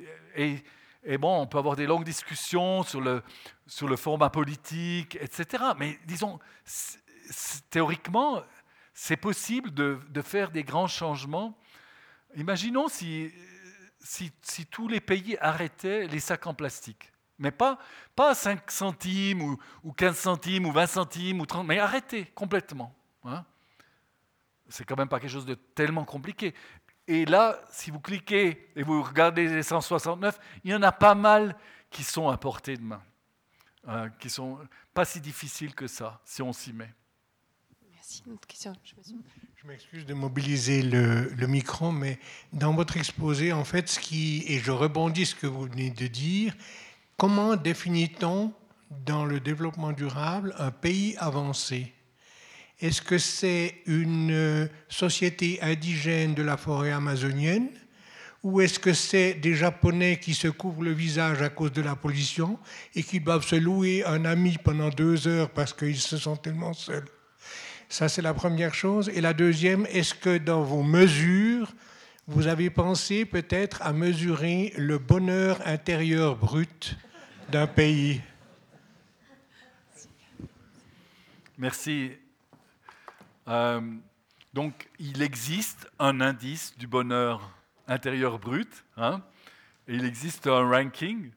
Euh, d'ailleurs, le même professeur Sachs que j'ai mentionné tout à l'heure en est un grand promoteur. Ce qu'il faut faire attention, évidemment, c'est que en faisant le ranking du bonheur intérieur brut, on peut aussi externaliser l'empreinte sociale et écologique de son développement. Et je vais pas, en tant que diplomate, je ne veux pas dire de, pays euh, particuliers, mais il y a des pays qui sont des grands promoteurs euh, de, ce, de, cet indice et qui ont, eu fait leur propre petit génocide. Euh, euh, avant d'atteindre ces, objectifs. Donc là, il faut faire, à mon avis, il faut faire attention. Qu'est-ce que ça veut dire? Je trouve que dans cet agenda 2030, il y a pas mal de choses qui mettent en cause, disons, les idées reçues de notre développement post-industriel, euh, notamment sur, sur l'objectif 12 par exemple, mais aussi sur bien, bien d'autres de ses objectifs. C'est vrai ce que le monsieur a dit tout à l'heure, que à la fin, on arrive tous ou on n'arrive pas. Et quelque part, nous, euh, Suisses, nous contribuons à ce que le monde n'y arrive pas.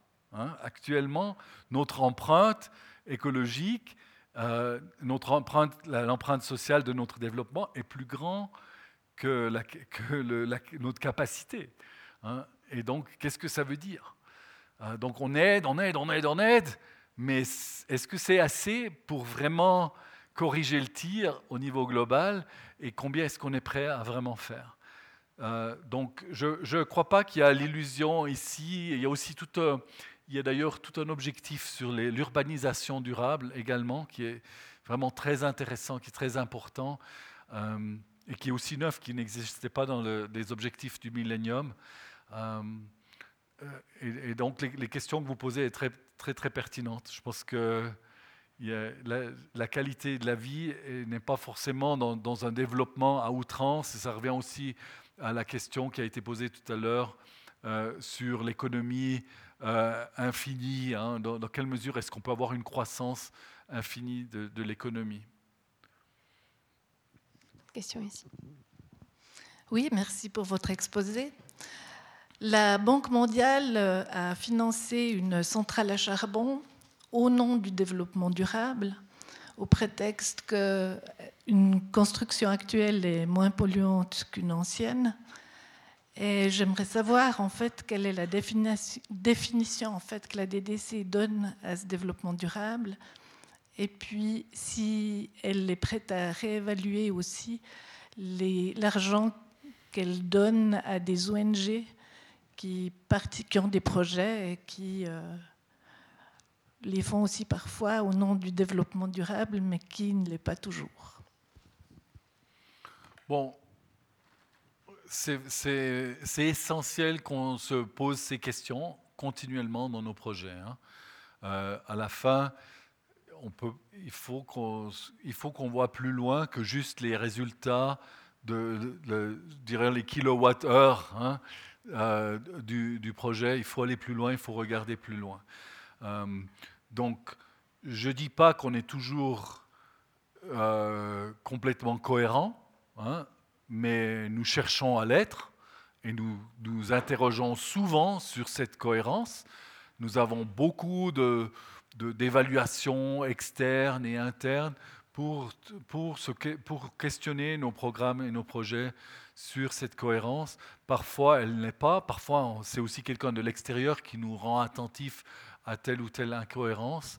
Et c'est quelque chose que, que, que j'invite, que je, suis prêt aussi à, écouter, que, de voir comment est-ce qu'on peut corriger. Maintenant, le, problème de la Banque mondiale et le, programme le, défi de cet agenda, c'est qu'évidemment, la Banque mondiale ne nous appartient pas à la Suisse. Hein. Elle appartient évidemment à, à, toute une communauté de pays dont certains vont, vont, vont dire mais attendez voir, nous, nous euh, si on compte, disons, les, émissions de, gaz d'effet de serre du pays en entier, c'est sûr qu'on commence à dangereusement augmenter.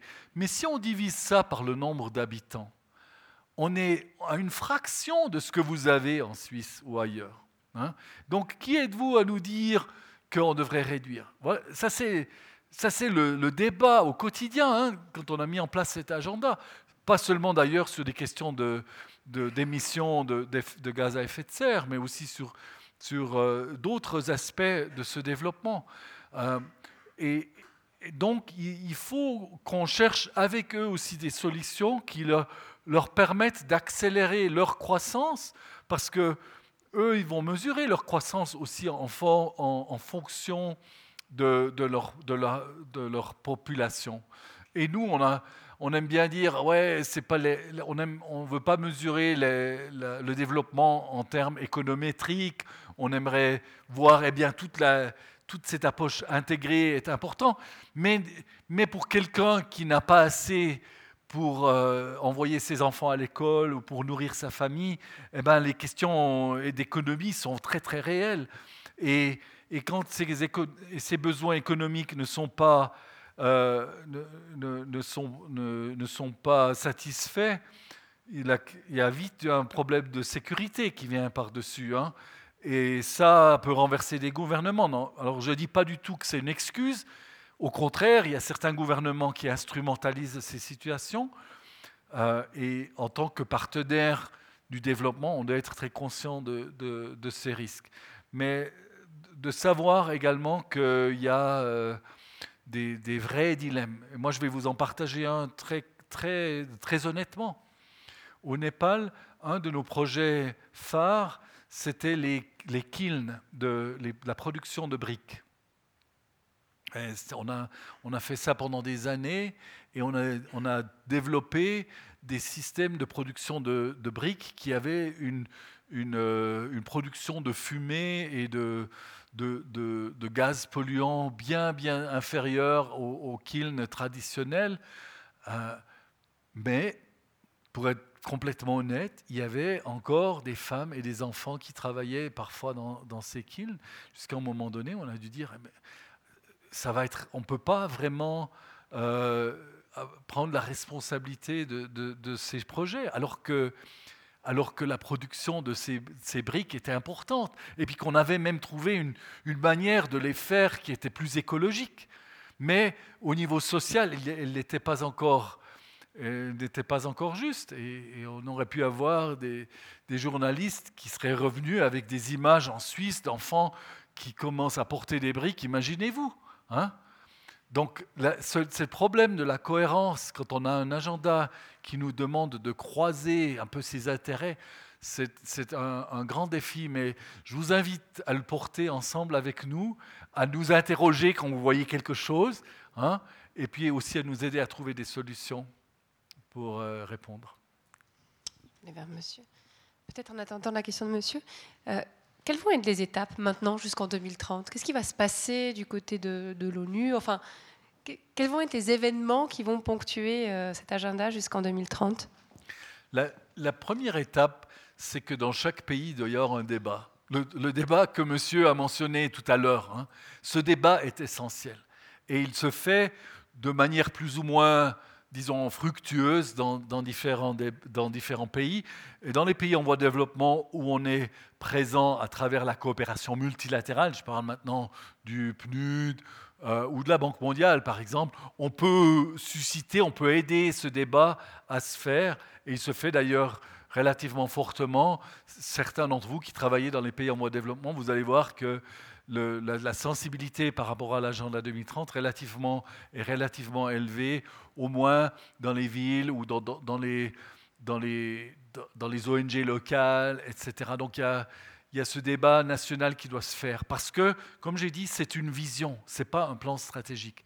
Chaque pays, chaque entreprise, j'allais presque dire chaque individu, doit se faire son plan stratégique hein, par rapport à, cette vision. La, la, deuxième étape, c'est la redevabilité, c'est de mesurer. Hein.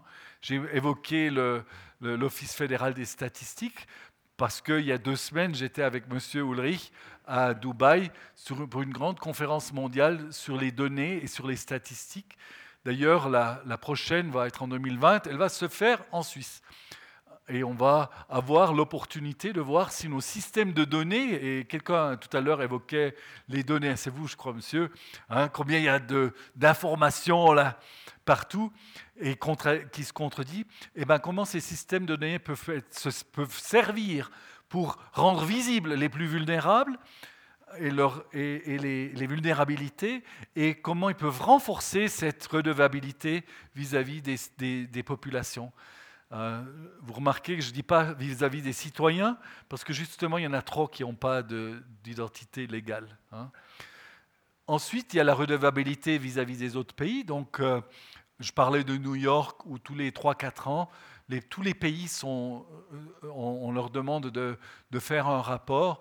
il y a aussi un rapport statistique qui se fait chaque année sur les indicateurs qui sous-tendent ces cibles.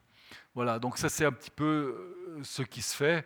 À mon avis, dans un, deux ans, il va falloir vraiment secouer la barque, parce qu'autrement on ne va pas y arriver. il va falloir faire quelque chose, peut-être comme en 2015, peut-être que le pape Francis va devoir revenir, parce que quand on a adopté l'agenda, il était dans la salle hein, en 2015, euh, c'était juste après le Laudato. Euh, donc il y a des fois, il faut une poussée de, des leaders de ce monde, qu'ils soient dans le secteur privé et ailleurs, pour dire on peut le faire, on doit le faire, on ne doit pas euh, lâcher le cap, disons. Merci. Une question ici? Bonsoir. Euh, j'ai une question. Euh, je n'ai pas eu le temps de lire les, objectifs, j'avoue, mais est-ce que la démocratie est, est citée? Enfin, Ou en tout cas des objectifs démocratiques? Euh, liberté de la presse, etc. Et puis, euh, est-ce que ces objectifs ne sont pas trop occidentalisés, je veux dire? Par exemple, euh, une liberté de marché, enfin des, objectifs dans, ce sens-là?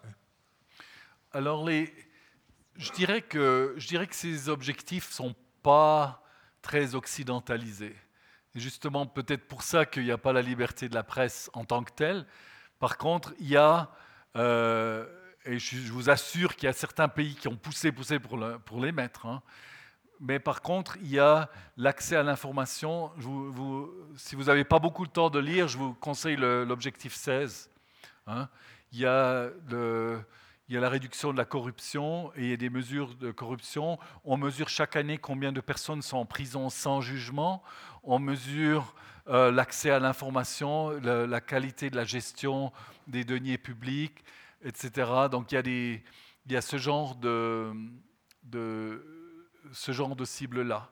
Maintenant, ce que vous dites, je dirais, il est, fortement ancré dans, la Déclaration universelle des droits humains, et, l'agenda 2030 ne remplace pas la Déclaration des, droits de l'homme, hein, pas du tout. Au contraire, ils sont, complémentaires dans le sens que la Déclaration des droits de l'homme, on peut s'en servir comme comme droit international, il y a des systèmes de revues qui font que les pays viennent au Conseil des droits de l'homme et doivent euh, faire face à la critique internationale et on peut se, on peut se débattre, on peut débattre sur la, qualité de ce dialogue, etc. Mais il y a des, mécanismes et on traite ça comme vraiment du droit international, alors que l'agenda 2030, c'est une vision partagée et c'est plutôt euh, et dans ce sens-là, M. Cassis a d'ailleurs raison, hein, il n'est pas un, cadre légal international. C'est une vision partagée et la, la redevabilité, elle doit se faire par le bas, par l'intérieur. On verra ce qui marche le mieux d'une loi ou d'un appel à, partage. Et c'est vrai que tout à l'heure, on posait la question des multinationales. Alain Deneau était venu nous parler de la multinationale Total et avait vraiment démontré comment beaucoup de multinationales échappent, ne sont pas des sujets de droit. Mm. Euh, parce qu'elles jouent tantôt sur un, tableau, tantôt dans un pays ou dans un autre, en, se jouant un petit peu des, cadres légaux. On verra si euh, une invitation telle que celle-là est, plus, euh, voilà, les fait plus changer de posture par rapport à certains sujets. Je ne sais pas s'il y a encore des questions. Oui, ici. Merci pour votre intervention et bravo de revenir à Neuchâtel. Merci. Euh, ma question porte sur l'initiative pour les multinationales responsables. Est-ce que la DDC soutient? Est-ce que c'est en accord avec vos propos de ce soir? Bon, on est, En tant qu'administration, on n'entre pas dans, dans, le débat vif euh, actuellement.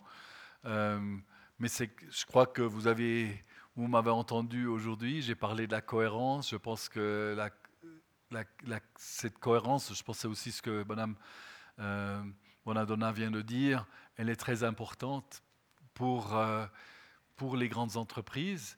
Maintenant, comment est-ce qu'on l'atteint hein? Est-ce qu'on l'atteint à travers une régulation ou est-ce qu'on l'atteint avec des mesures volontaires? Là, l'administration, c'est pas vraiment l'administration de trancher, c'est la, politique d'un pays qui doit trancher, qui doit, décider euh, quelle, euh, direction est la plus efficace. Moi, je peux vous dire que pour atteindre cet agenda, il va falloir une très forte cohérence politique. Et je vous ai dit qu'en Suisse, euh, certainement, on peut faire encore plus pour vraiment porter notre partie du, de la responsabilité pour un développement durable global, euh, y compris, disons, à travers les entreprises multinationales que nous hébergeons et qui sont, ici. Mais pas seulement, hein. je pense que c'est aussi les individus, je pense que c'est toute la société. Parce que quelque part, nous en profitons aussi de, de ces entreprises. Et donc, euh, ça fait partie de, de, notre pays. Hein. C'est une question par rapport aux, écoles. Tout d'un coup, je me dis, est-ce que ces objectifs de développement durable sont présentés aux écoles? Est-ce que les enseignants peuvent travailler avec ça, par exemple?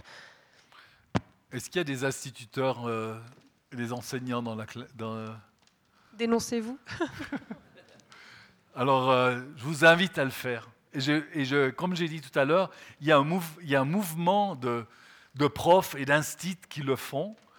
Et, moi, j'ai un feedback extrêmement positif de ces, instituteurs qui disent que les élèves y comprennent et, que ça donne une, autre dynamique même à l'ensemble du curriculum quand on arrive à mettre ça dans un, dans un contexte euh, d'interdépendance, d'interconnectivité avec le reste du monde. J'ai parlé une fois euh, dans, euh, dans, une, dans une grande école au Japon. Il m'avait invité pour faire un, discours sur les ODD. C'était lorsque j'étais encore aux Nations Unies. Et puis il y avait une salle avec au moins 250 élèves, tous assis par terre, en bloc, bien alignés, etc. Et moi, on m'avait mis, on m'avait mis un, bureau sur la, sur, euh, sur la scène comme ça. Et j'ai décidé de venir par terre vis-à-vis d'eux et je leur ai demandé de, de me dire où étaient faites leurs chaussures. Hein. et alors, ils ont commencé à enlever leurs chaussures. Et puis, il y en a qui a dit l'Indonésie, la Chine, etc. L'interdépendance, l'interconnectivité, c'est quelque chose qui est tellement, tellement clair, qui est tellement limpide pour les jeunes. Et puis ces, ces problèmes de cohérence, euh, il faut les aborder déjà à cet. Euh, mais c'est aussi pour, pour, se rendre compte qu'on fait tous partie finalement de la même euh, race humaine, qu'on est, qu'on est les mêmes, qu'on dépend les uns des autres et que, que finalement on a besoin des, uns des autres. Donc moi j'encourage chaque chaque enseignant de, l'intégrer et je suis aussi très partant pour travailler avec les écoles. Ou, bon, ce n'est pas mon métier, ce n'est pas mon cahier des charges actuellement euh, d'aller dans les écoles, mais je, trouve que ça devrait se faire et si on peut le, mobiliser, euh, certainement on va essayer. On peut avoir quelques questions, il nous reste cinq minutes, mais on va essayer de faire plus vite. Oui, bonsoir, merci. C'est très intéressant de voir ce, changement de paradigme. Mais lors de l'établissement de, ces objectifs et de ce changement de, système, si on veut, est-ce qu'on a fait un point final ou bien on a, vraiment euh, mis dans un, dans un tiroir euh, ce que vous appelez les objectifs du millénial? Quel est le point final ou comment continuent ces programmes Vous disiez c'était réduire la pauvreté de moitié. Est-ce qu'on l'a atteint? Est-ce qu'on s'arrête là? Euh, Ou bien est-ce que ça continue quand même en parallèle avec ce, nouveau programme? Oui, c'est une question importante d'ailleurs qui a été souvent posée lorsqu'on a mis en place l'agenda 2030. C'est vraiment la continuation. Hein. Vous, allez, vous, vous trouvez tout tous les objectifs du, millénium, vous les trouvez également ici. Simplement que là, euh, elles vont plus loin dans le sens que, comme j'ai dit, l'ambition est plus absolue. cette, promesse de laisser personne pour compte. Et il y a beaucoup plus ces, interconnexions et l'universalité, évidemment. Mais, mais, pour nous, et, ça c'est intéressant, si vous voyez le, le rapport qui a été critiqué tout à l'heure sur notre euh, mise en œuvre par la Suisse des objectifs du développement durable, les paragraphes sur l'aide au développement sont relativement petits parce que finalement, le, le gros de l'agenda, c'est un agenda pour la Suisse, hein, que chaque pays doit faire pour soi. Mais nous, au niveau de notre coopération, euh, on est en train de, réfléchir et de, discuter de notre prochain message, donc de notre stratégie à moyen terme 21-24. Et ben, la, mise en œuvre de ces objectifs va être, euh, clé, va être vraiment notre, notre guide. Euh, donc on ne va pas s'arrêter, on va continuer, en tout cas en votre nom, hein, puisque vous êtes nos actionnaires en, votre nom, on va continuer à pousser pour mettre en œuvre ces objectifs, y, inclut les objectifs du millénium euh, dans les pays dans lesquels nous travaillons. On va prendre une dernière question ici. Ça sera peut-être pas la plus belle question pour la dernière, je suis désolée. non, moi j'ai quelque chose qui me trotte dans la tête. Est-ce que un grand danger pour ces objectifs, ce ne serait pas ce besoin humanitaire qui va grandissant partout avec ces crises à répétition qu'on qu'on a tous les jours, moi, j'ai travaillé un peu en Amérique centrale et puis j'arrête pas de penser à ces 13 000 centra-américains qui sont en caravane vers les États-Unis pour se retrouver face à un mur. Donc, qu'est-ce que ça veut dire, ça, face à des objectifs de développement durable? Oui. Oui, et je partage ce, je partage ce souci. J'ai été cet été au Nicaragua. Au Nicaragua, on a un, grand programme de la Suisse. On a dû arrêter hein, d'un jour à l'autre. Tout d'un coup, notre partenaire principal commençait à tirer sur la population. Ça ne va pas. Hein. et, donc maintenant, on a réinvesti notre argent dans d'autres pays, votre argent en, Afghanistan notamment, et aussi euh, au Bangladesh pour travailler avec les, Rohingyas. Là, il y a une autre crise humanitaire. Euh, on ne peut pas ne pas s'occuper des, crises humanitaires, elles sont vraiment importantes, mais euh, à mon avis, ce serait une erreur de déplacer notre investissement dans, la solution des problèmes, des causes, qui sont les causes de, beaucoup des crises, euh, de le déplacer vers le, court terme. Donc, à, mon avis, il faut faire les deux. Il faut et, l'engagement humanitaire, la Suisse reste très élevé.